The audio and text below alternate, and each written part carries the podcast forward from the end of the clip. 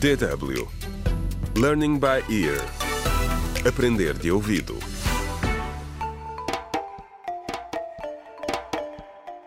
Contra o crime.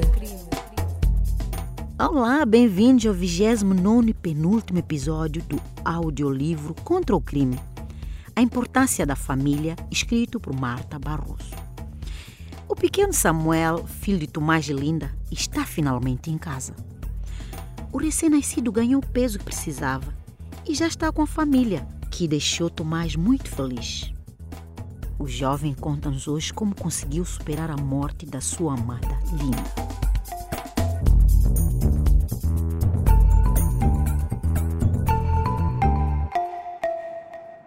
A Gabriela é uma parteira muito experiente e é uma das voluntárias do programa de planeamento familiar.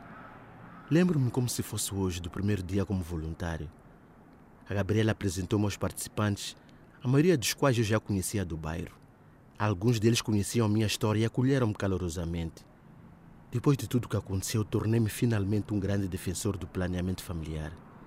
Quando falo com pessoas que não me conheciam antes, ou que não estão familiarizados com o meu passado, admito sempre que fui um marido de mente muito fechada. Eu amava a minha mulher mais do que qualquer coisa, disse-lhes. Mas por muito tempo não consegui perceber por que razão é que ela queria esperar para ter mais um filho. Na primeira sessão em que participei como voluntário, decidi partilhar a minha história para encorajar os outros homens a falar com as suas esposas. Sei agora o quanto pode ser perigoso presumir que o homem, como chefe de família, deve decidir tudo sozinho. São as mulheres que têm os filhos e elas devem ter uma palavra a dizer. Gostaria de felicitar todos os homens que vieram aqui hoje. Vocês são bons homens e grandes parceiros. Isto pareceu encorajá-los. A sua reação foi animadora. És muito corajoso, Tomás, gritaram eles. Queremos aprender contigo. Quando ouvi isso, fiquei bastante emocionado. Aqueles bons homens não sabiam quanto tinha lamentado o meu comportamento para com a Linda. Os tempos estão a mudar. Precisamos de fazer melhor. Há muitas vantagens em pensar cautelosamente sobre quando deve aumentar a família. Podemos dizer que é uma espécie de círculo positivo, como expliquei aos participantes nesse dia. Se as mães forem saudáveis, conseguirão recuperar melhor do parto, o que quer dizer que serão capazes de cuidar melhor das crianças e podem também conseguir melhores empregos, o que quer dizer que não caberá só aos pais sustentar a família. Isso também dará oportunidade aos homens de passarem mais tempo em casa. Os participantes pareciam seguir o meu raciocínio. As crianças cresciam mais saudáveis e em melhores condições econômicas, com a possibilidade de obterem uma educação, etc.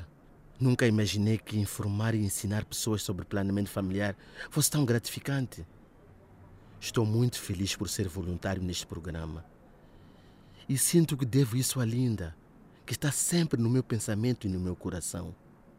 Há um ano pensei que era impossível a vida continuar sem a Linda, mas apesar das saudades que sentimos dela, conseguimos seguir em frente.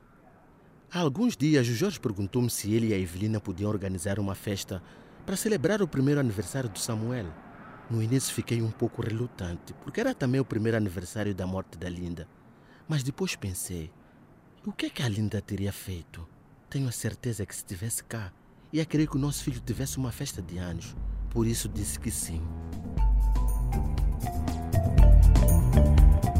Contra o crime.